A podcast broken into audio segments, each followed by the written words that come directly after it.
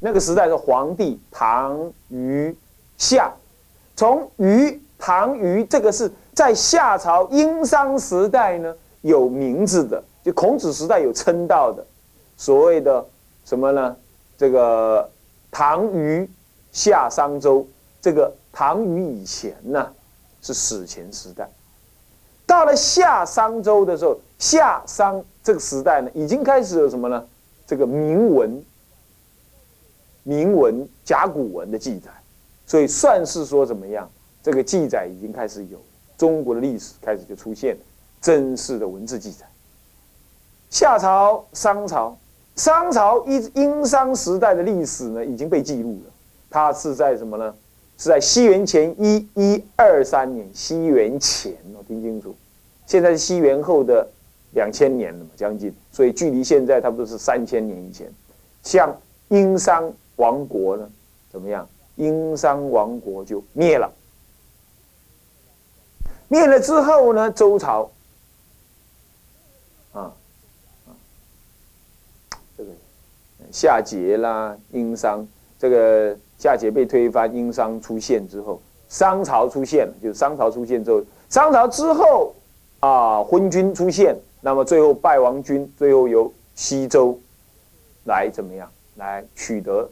中原民族的政权，那么中原民族的政权继续延转到西元前的七百七十一年呢？这个西周怎么样？王室羸弱，王室羸弱，这也就是孔子时代之前的事了。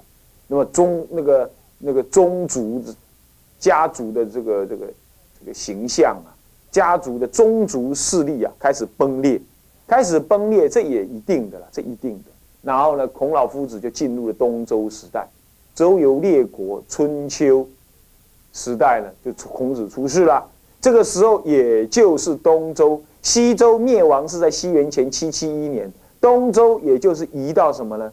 移到了周东周周平王迁都到洛阳，洛阳正是什么？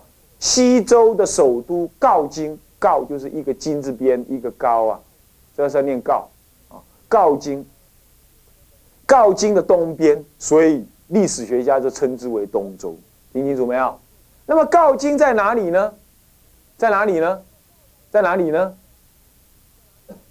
在长安的西郊。换句话说，长安很早以来啊，就是中国人的什么古都了啊？商朝整个商朝都立都在长安，因为那里有渭河，那里渭河流，渭河流域。为何留于中国文明的发源地啊？一般人这么讲，是不是这样子啊？就这个意思。因为镐京就在那里，啊，镐京在哪里？那么乃至于秦始皇后来也定都在那一带。整个长安城到现在为止，都基本上一直到明清，那个长安城都没有坏，哦，所以说这是一个很重要的一个地点。那么呢，后来迁都到洛阳，洛阳也是。所以长安、洛阳这两个地名呢？你们一定这两个位置，你们也一定要弄清楚。你们也要弄清楚，长安、洛阳这一线所凝固的整个河套地区的黄河中游一带呢，是中国主流文明的发祥地。这个呢，在等一下我要讲下去的时候呢，有很重要的观念要告诉各位，很重要的观念啊，要告诉各位，是个主流文明。那么呢，呃，这东周。东周时代为什么东周时代呢？会东周时代又分成春秋跟战国。春秋时代还不像是战国这么样子的，成为一个独立国而互相纷争。春秋时代之所以为春秋，是指的说，他那个时候还是以周天子为统一的国家最高领导。那么，但是呢，其他的宗族分布在各地。然而，宗族已经不太受王室所怎么样，所控制，所以叫春秋了。到了战国是什么？根本王室也毁灭了，也没了，几乎等于等于等于零。他还有存名但不存实。那么各自的国王呢，为真正的地方霸主，这叫战国。我们简单讲可以这样。所以春秋、战国有着基本的差异，王室的权限。还陷落的程度上来分。那么就在这个春秋战国时代又结束了。春秋时代是在西元前七百呃二十七百二十二年到西元前四百八十一年这春秋时代。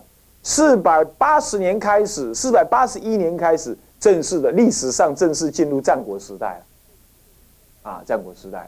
战国时代到西元前的两千两百二十年，二二二年呢，是战国时代的结束。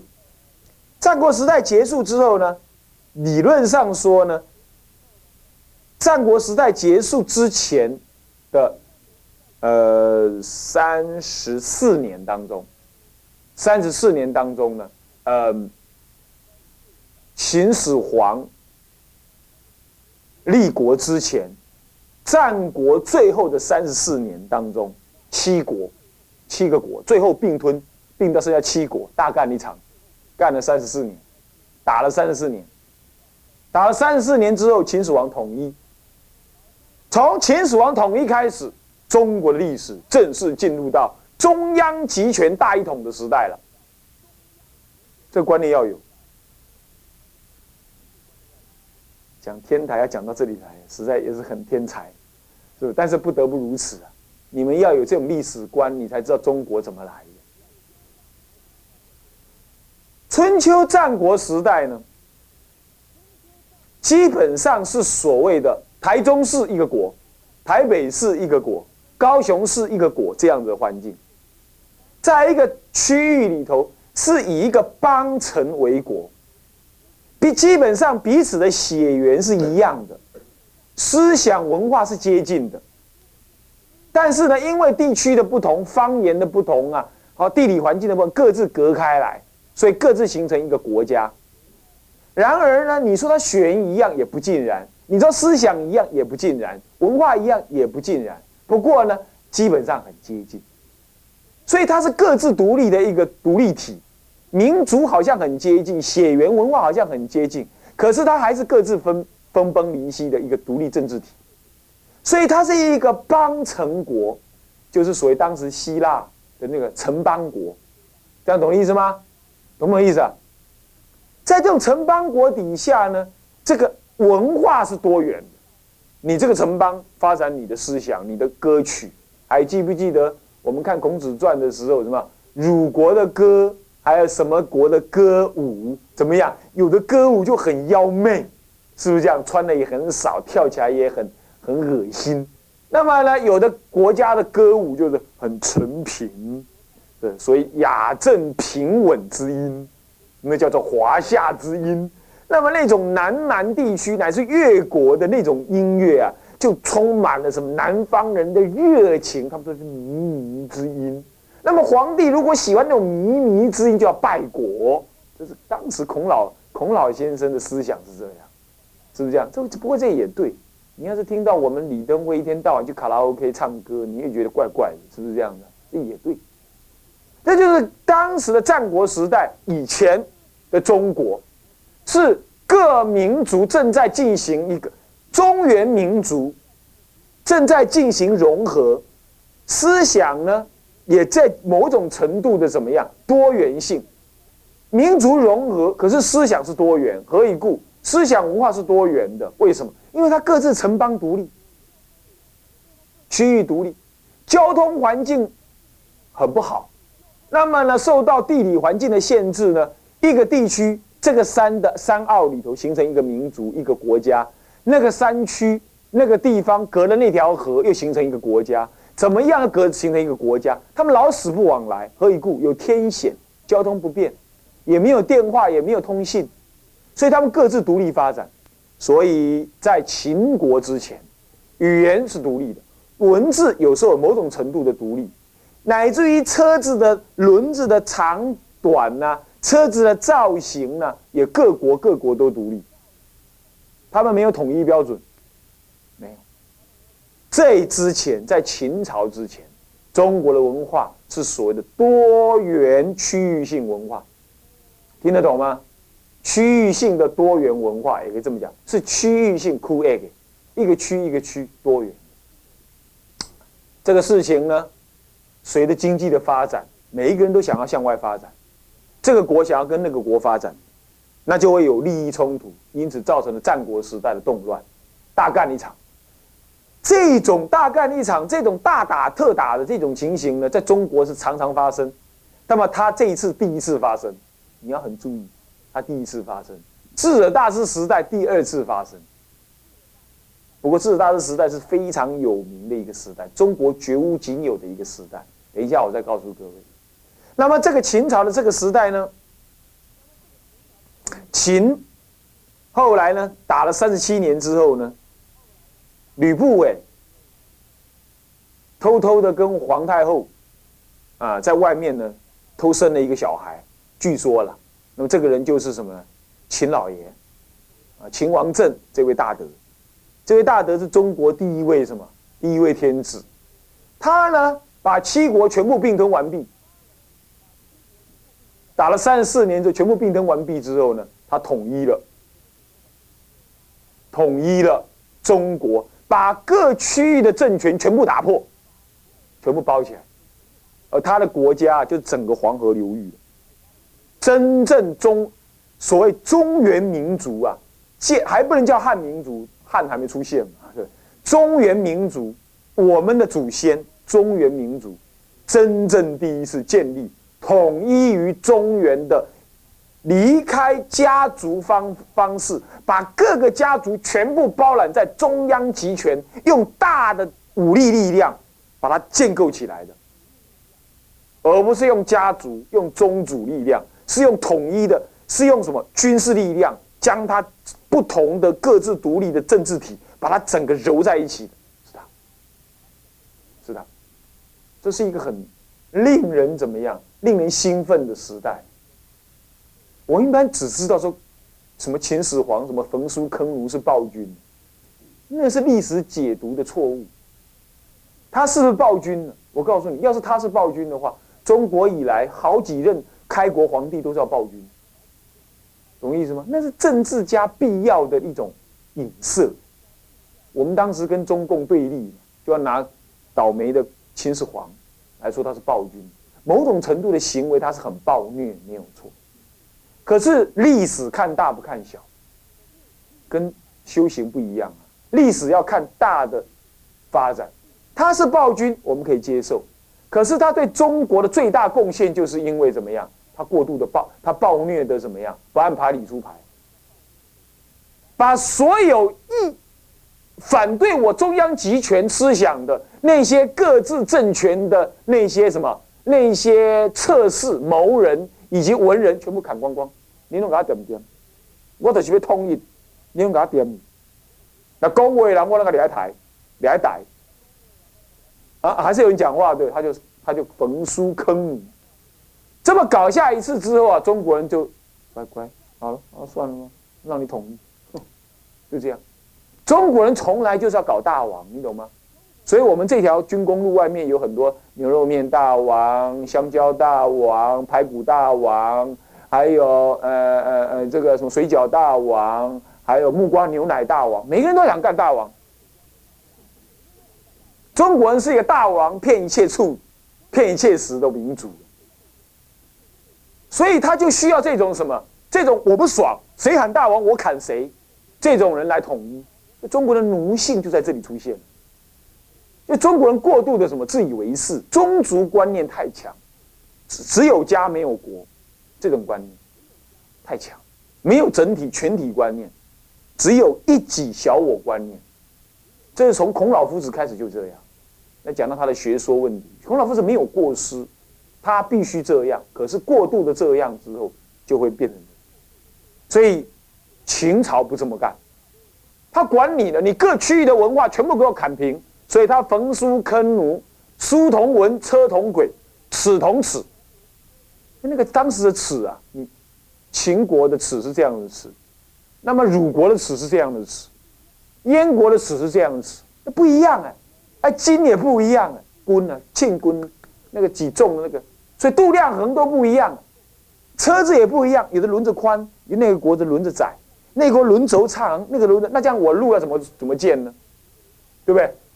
路要怎么建？我如果照你这个房，照你这种车子建建一条路的话，等一下你你那个国家的车子就不能开了，是不是这样子啊？羊肠小径你不能开，所以龙岗会会屌顶座掐，你不能用你原来国家的的文字，用我这一国的，我统一文字，统一语言，统一什么车子，统一度量衡，全部给我统一，那这是对的，这是对的，不得不这样干，你不爽也得爽。是不是这样子？好，统一，就像现在东西德统一也是要这样啊，是不是？好，这个给中国文明带来了一个很大的契机，这样把各种思想汇归了。这第一次思想汇归，中国内部各地区思想汇归第一次，第一次哦，记得哈，第一次。可是你也知道，这种第一次呢，都是大干一场，最后他就要离开了，所以。他说：“他他他万万岁，对不对？叫老百姓叫群臣的称他是什么？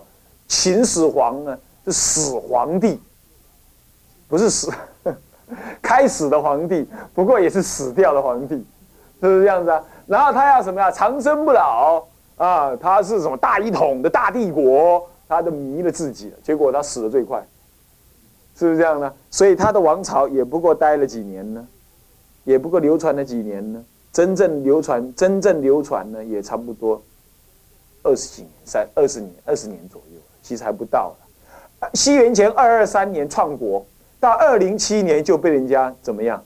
就被人家给 灭掉了。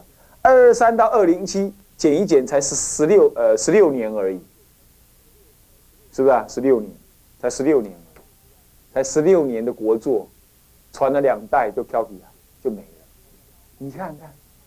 隋朝后来的后来呃秦朝之后就是什么什么朝了？汉朝汉朝一兴盛兴盛了几年呢？从西元前二二二零二年兴盛到东汉的二二零年，总共四百年。然后呢，唐朝呢，九零三年九零七年到六一九年三百年，你看一兴都出兴这么久，而。秦朝，呃，而汉朝之前有个短暂的什么朝？什么朝？秦朝。唐朝之前有个短暂的什么朝？隋朝。而秦朝之前有一个纷乱的什么时代？什么时代？战国时代，大干一场。那么隋朝之前有一个什么纷乱的什么时代？魏晋南北朝纷乱，大干了四百年。那我们现在？又有一个分裂的四十年，所以说啊，推背图上讲啊，将来中国又要再兴个三百年，那很自然的嘛，刚刚好，三百、四百、三百，你看又是这样，这历史是一个大循环，所以我们就在大轮回当中，你不觉得吗？搞不好你就是唐朝时代的又来投胎了，没往生又来投胎了，又来干一场，又再干一场。你你怎么晓得？所以说，这就是你研究历史，你就会发现它有一个很大的一个没落，就在那抖动。好，现在我们就进入秦秦朝。秦朝呢，是真正形成了国家制度，真正形成了中央一统的大帝国。中央一统大帝国，也因为他先统一了各个地区的区域文化，他才奠定了什么？奠定了后来秦呃汉朝什么样？统一大帝国更好的基础，先被统一。所以说，一个大帝国的出现，前面一定会有一个短暂的统一帝国来做一个整合工作，做个铺路工作。秦朝，呃呃，这个汉朝之前的秦朝如此，唐朝之前的隋朝如此。那是，那么现在就不要讲，要讲的话，我们去约谈，是不是这样子？现在就不谈。但是事实上真的会如此，所以说分久必合，合久必分呢。这古来《水浒传》呃，这《三国志》就这么讲，是吧？不是又传 扯到哪里去？那么《三国演义》就这么说的嘛？啊，《三国演义》罗贯中啊就这么讲啊，就真的是这样啊。那么好，那么那么这个是汉朝，汉朝呢在秦朝的这种统一的这个这个呃。这个基础之上呢，他建立了一个非常辉煌辉煌的一个汉的文化，那个文化是当时世界上呢最高级的文化，汉朝。所以我们后来中国人都称汉人，原因就在这里，原因就在这里，被周边的国家都称我们这叫做汉人，就是汉帝国，太了不起，啊啊，东征西讨国，版图广大，文化超盛，文化超盛。就这个时代，因为经过了春秋战国的整合，春秋战国的纷乱发展、多元化思想发展之后呢，然后呢，他们很乱、很乱、很乱之后，被秦始皇一把抓，全部给我抹平，都一样。这个时候，整个政治就怎么样统一起来？这一统一之后呢，汉朝、汉帝国就怎么样？他采取了一件很重要的做法，这件做法呢，注定奠定了中国汉王。汉王朝呢，四百年国祚的最根本基础，奠定了这根本基础。可是也注定了什么？也注定了中国文化它发展到那里需一定会面对什么？面对面临什么？面临大瓶颈。你要知道，一个国家民族的兴衰啊，一定跟那个国家民族的文化脉动有关。春秋战国时代思想在。东周、西周的时候呢，只有家族、宗族思想，宗族思想是统一的，所以它维持的东西周的什么统一国祚。可是随着统一的发展，经济一定跟着怎么样？经济文化一定跟着怎么样？政治的统一造成了经济文化的什么？什么安定？安定就造成了什么？繁荣？繁荣就造成了什么？造成了有多余的时间跟精力去思考什么生活跟政治以外的事情，对不对？注意听哦，注意听，是不是这样子？这一种思考之后，就产生了每一个人思考，就有每一个人不一样的看法，就会产生多元性的思想，对不对？多元性的思想就会造成多元的希望，多元的希望久了之后，正在久正在产生的同时，这个国家也正在安定，对不对？而安定又是一个统一的思想在领导，统一的政治在领导，啊，一统一就会疲累，疲累的同时，从旁边的思想又在发展多元化，多元化的同时，就对这个疲累的寄存的思想又产生了什么？反弹，产生了批判，这一批判就造成了分在野跟什么？在在执政者之间的什么？互相对立。这个对立又又要造成，就会造成什么？分裂？对，所以西周，西周的统一是他的宗族思想，宗族思想造成西周的统一。那么因为统一也造成经济的发达，而因为发达也就会造成思想的多元化，而因为多元化就会反过来又会质疑这个统一的思想。所以，成功的背后一定酝酿着分裂的前因，这就世间的无常。所以，无常的历史史观就这样建立起来了。这就是无常的历史史观，听得懂吗？听得懂吗？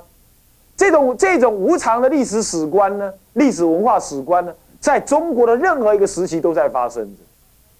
好，所以。东周、西周统一，一定要造成必然的分裂的东周。东周分裂之后，一定要分久要闭合，一定又有人觉得很烦乱，又要怎么样？又要怎么样？又要找寻统一。大干一场之后，又要打成统一，然后就统一了，统一成了秦朝。接着呢，第二的循环出现了，就是秦朝统一之后，他呢，他是个他是一个大莽夫嘛，只会享受而已。财色名食睡只会享受，而且自高自大，根本没有什么思想。他只是有枭能做枭雄，但是不能够做什么这个这个立世的什么建立长远国祚的英雄，他没办法。所以等待英雄，这位英雄呢，这那个时候正在整天喝酒，是谁呢？是我们这位鼎鼎大名的刘邦老先生，刘老刘刘刘呃，这个刘刘老先生。不，他一点都不老哈。他那个时候呢，才三十几岁，整天就在鬼就在酒店里卡拉 OK 那里鬼混，然后呢，还去还喝包厢，你知道吗？干嘛？喝一喝还跑到什么？跑到老板娘的女儿的闺房里去睡觉。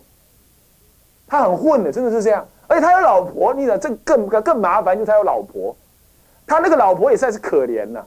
他老婆的老爸，也就是他的岳岳父啊，岳父啊，岳父说啊，我女儿天生长相就是不一样，铁定要嫁给一个不一样的人。然后呢，有一天呢，他那个呃沛县的，呃呃不是沛县，那个什么某个县令啊，某一个县令，某一个县令呢，在那个在在什么呃在宴会，然后呢这位刘备呢，这个地就是这个当个小官，地方小官，也跟人家混进去喝酒。他有一个好朋友，就是这位县令开 party 的什么负责人，总干事，party 的总干事。开那个 party 的总干事，那他是好朋友嘛，就拉进去喝酒，反正有酒喝他就去，晃晃就进去了，你知道吧？一进去就给他老婆的老爸了，一看，哈，我那个女儿要嫁的人正是他，因为他的相貌也特别不一样，跟我的女儿恰恰相配，他是这么讲，他是这么说的。然后呢，大家都觉得他是混混，只有他力排众议。要把女儿嫁给他，然后呢，他的那个刘备的呃的的岳母娘啊，丈母娘啊，丈母娘啊，一听，啊刘邦，刘邦的丈母娘一听，哈什么？那个温这个曾经给我那个地皮，那个没有用，整天喝酒的混混，哇！你的老公，我老娘跟你拼了！这这立刻发生什么家庭纠纷？他们就大干一场。他的岳丈母娘跟岳父就先大干一场，然后呢，那个刘邦也是很有意思，刘邦就坐在那里，那你们打完再说吧。哦，他本来一听哦，哈，因为他的他的丈夫他的岳父是一个很有地方势力的的人呢，要把你的女儿嫁给我，噔噔噔噔，那两个眼睛都爆出来，当然说好啊。然后他的丈母娘说：“你别想。”然后就跟他。岳父就大骂特骂，然后就回去，没去就回去，回去他继续这么喝酒，又继续泡女人，然后呢，隔了几天之后呢，哎，他岳父自己找来了，哎呀，上次我们女人不懂道理啊，都不知道什么的，我跟你讲啊，我搞定了，